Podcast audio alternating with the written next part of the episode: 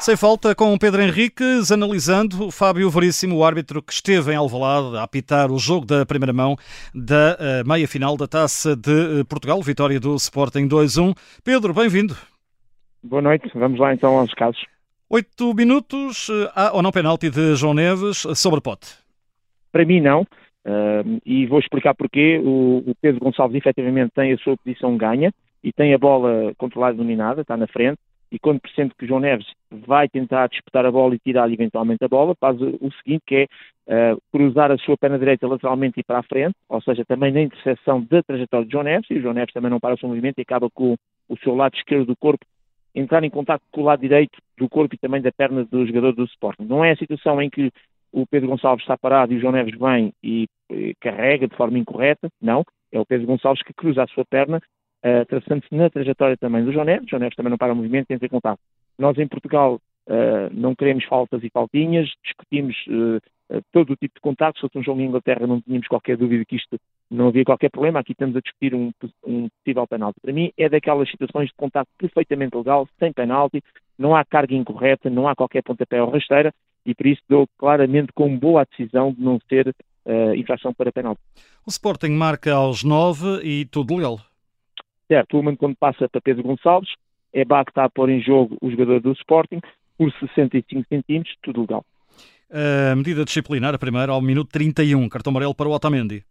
Sim, o árbitro fez o sinal, também existiu efetivamente, de que o Otamendi com o braço teria interceptado a bola do Guiocers, mas curiosamente, antes de tocar a bola com o braço, quando ele praticamente deitou-se, ele ao esticar a perna a rasteira com o seu pé direito, tocando no pé direito uh, do jogador do Sporting. De qualquer maneira, portam um ataque prometedor, uma jogada de perigo, até porque havia mais jogadores do Benfica, digamos, a poder discutir o lance, para não marcar a de gol, e por isso cartão amarelo bem mostrado. Também amarelo na primeira parte para Morten Nilman, aos 33 minutos. Sim, é por as costas do Coxu, é daquela situação de quem tem deslizante, com a perna direita à frente, não é com essa quantia, é com o joelho esquerdo vai dobrado, mas vai muito longe, vem em movimento, é negligente na forma como aborda, é o tal take e por isso cartão amarelo bem mostrado. A 5 minutos do final da primeira parte, há aqui por exibir um cartão amarelo ao Di Maria. Sim, é um lance praticamente já fora das quatro linhas, com, uh, com o jogador do Sporting, um, penso que com o Mateus Reis, estava aqui à, à procura, não sei se era o Mateus É o Mateus, é. É com o Mateus, é com o Mateus, é com o Mateus, estava agora aqui é com o Mateus. É uma situação em que o Di Maria também já não para o seu movimento e com o Mateus Reis já fora e se calhar desnecessariamente, digo eu, acaba por levantar a sua perna direita, encaixando por baixo das pernas do Mateus Reis e com o pé direito acertar na coxa uh, do Mateus Reis. Completamente desnecessário, não considero agressão, não considero que pontapeou o adversário para o agredir, é aquele toque desnecessário que, que implica um comportamento incorreto, antidesportivo, uh, e por isso para mim ficou aqui um cartão amarelo por mostrar. Na sequência, curiosamente o árbitro não mostra ao Di Maria, mas vai ao banco porque o Paulinho se levantou e, portanto, porventura terá um, discordar da decisão com palavras acesas e, e, e antidesportivas incorretas, o quarto árbitro ou o assistente ouviu, chamou o árbitro e o árbitro mostrou cartão amarelo ao Paulinho. De qualquer maneira, eh, por muita razão que o Paulinho tivesse, porque realmente o Di Maria devia ter visto cartão amarelo, não pode protestar e, portanto, este cartão ao Paulinho também Segunda parte, logo no início, o VAR é chamado eh, para anular eh, por fora do jogo Exato. um penalti que é mal assinalado, basicamente. Exatamente. O, o Edwards não é restaurado totalmente, o resto até simulou claramente, portanto, seria uma situação que também seria repetido, porque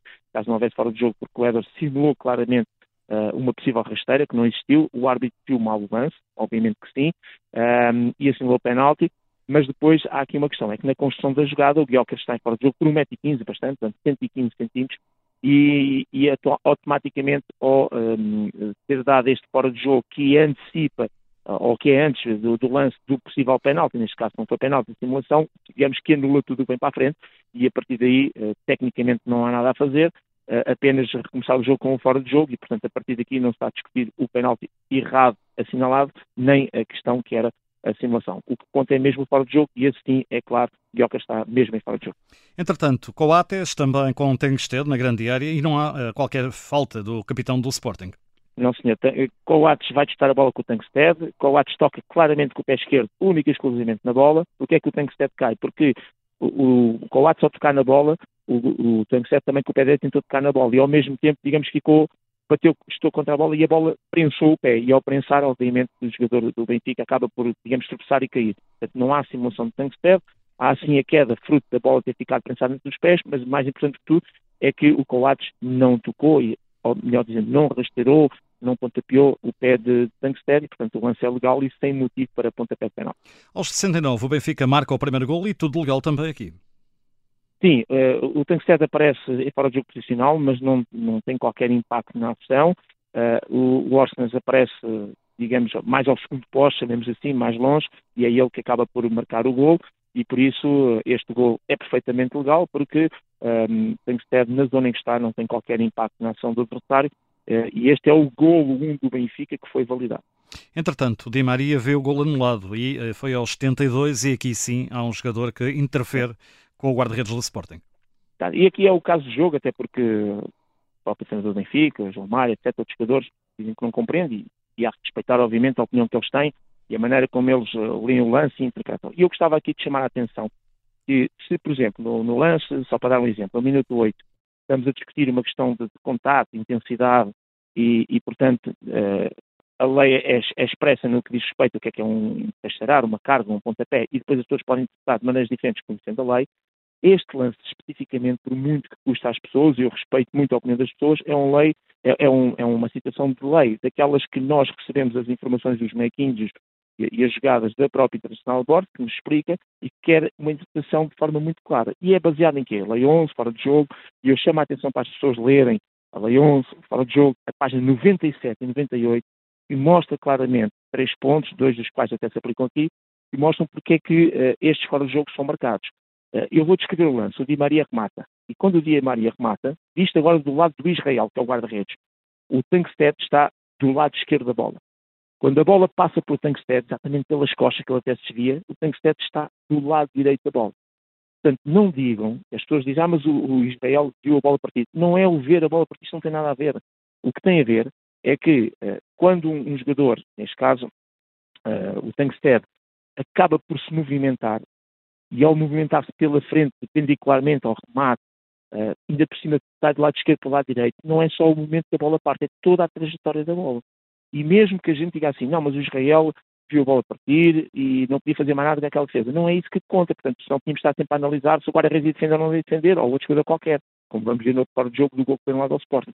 O que conta é, o jogador está parado, não se movimentou, ok, então não tem impacto. O jogador movimenta-se, cruza-se pela linha de visão, trajetória da bola pela frente, foi o caso, passou da esquerda para a direita, então isto é sempre considerado como impedir o adversário de jogar ou de jogar a bola obstruindo uh, a linha de visão.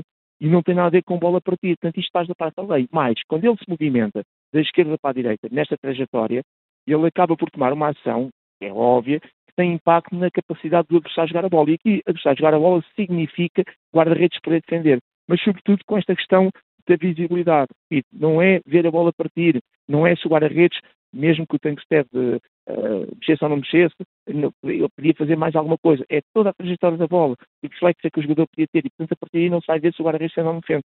É, digamos, metido o carimbo. E portanto, esta lei, a página 97, este filme, este boneco tal e qual como está, que já nos foi passado várias vezes, é para anular o gol, ponto independente das opiniões que as pessoas possam ter.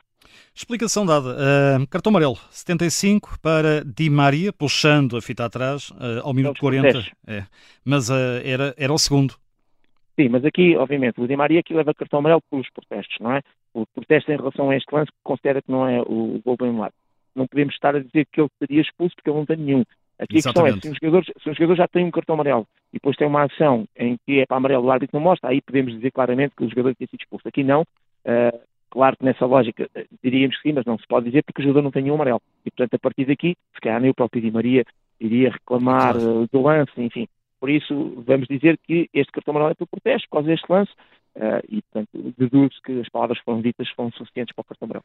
Foi um dos, talvez, lances de, de maior calor, de facto, o cartão amarelo é. para Coxu.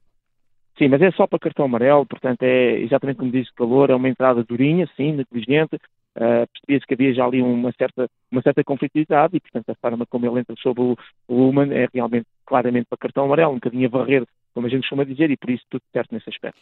Eh, finalmente, o último amarelo que é o minuto 78 para Rafa. Sim, por, também por protestos, e portanto estávamos naquela fase em que havia já muitos nervos, e aqui o cartão amarelo, uma vez mais, vou sempre aceitar com boa, porque o árbitro é que está lá, é que vê o gesto que muitas vezes nós não conseguimos ver, porque está a dar repetições, não está a dar, uh, sobretudo quando o jogo está parado, e, uh, obviamente, as próprias palavras, que essas muitas vezes são as mais importantes e que levam os árbitros a mostrar cartão branco. Finalmente, o gol anulado ao Nuno Santo, era um gol olímpico. Certo, mas aqui voltamos a, à mesma lei, à lei 11, e também à página, neste caso não é 97, mas é 98, que é na sequência, que diz uma coisa muito simples. Portanto, para descrever o lance, quando é batido livre, o Paulinho, o Paulinho está em fora de jogo posicional, portanto está fora de jogo.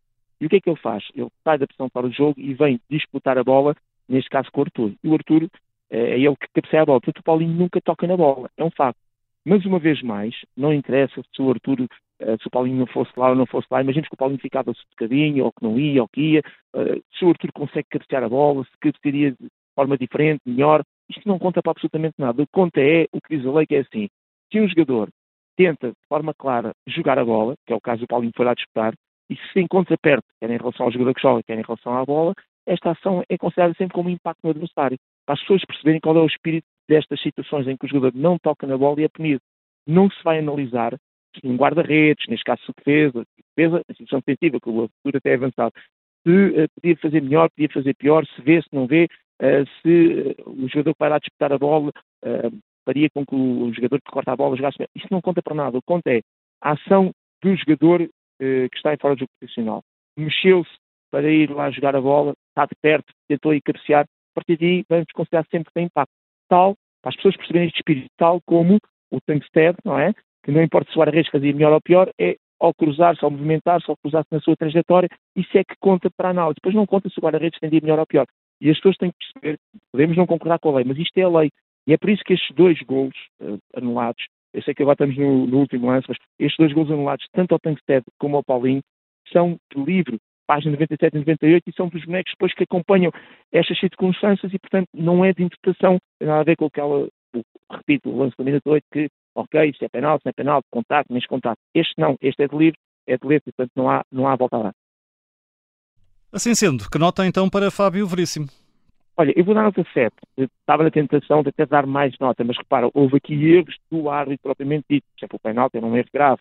Uh, os gols anulados que os assistentes não conseguiram dar. E, portanto, mas eu hoje, uh, pelo grau de dificuldade, pelo, pelo acerto final das decisões, e aqui tenho que meter claramente o vídeo árbitro com um papel crucial naquilo que foi a sua ação, eu vou dar nota 7. Daria muito mais se estes lances tivessem sido vistos pela equipa de arbitragem e apenas confirmados pelo, pelo VAR.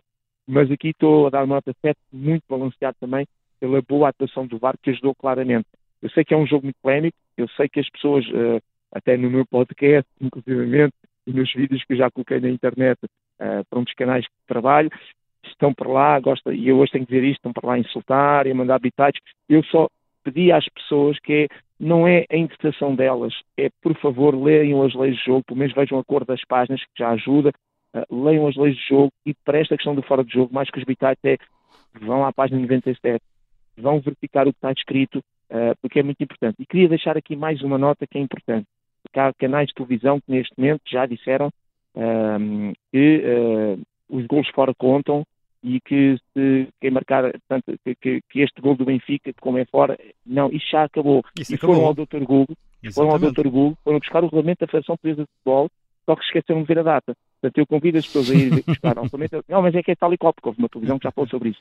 Eu convido as pessoas a ver o artigo, neste caso, o 13, o regulamento da competição específica da Taça Portugal para cá, o artigo 13, o ponto 4 e o ponto 5 e depois o ponto 6, mas sobretudo o ponto 5, explicam que isso já não existe. E, portanto, neste momento, se o, o Benfica ganhar ao Sporting e ganhar uh, pela diferença de um gol, seja 7 a 6, o que quer que seja, vão ficar ambos com o mesmo número de gols marcados. E já não há os gols marcados fora.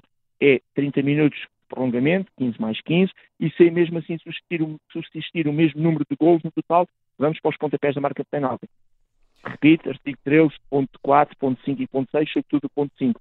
E há coisas, meus amigos, que são da lei, está escrito e são dos regulamentos, não é da interpretação das pessoas, por muitos recursos e por muitos insultos que façam a quem estuda as leis de jogo.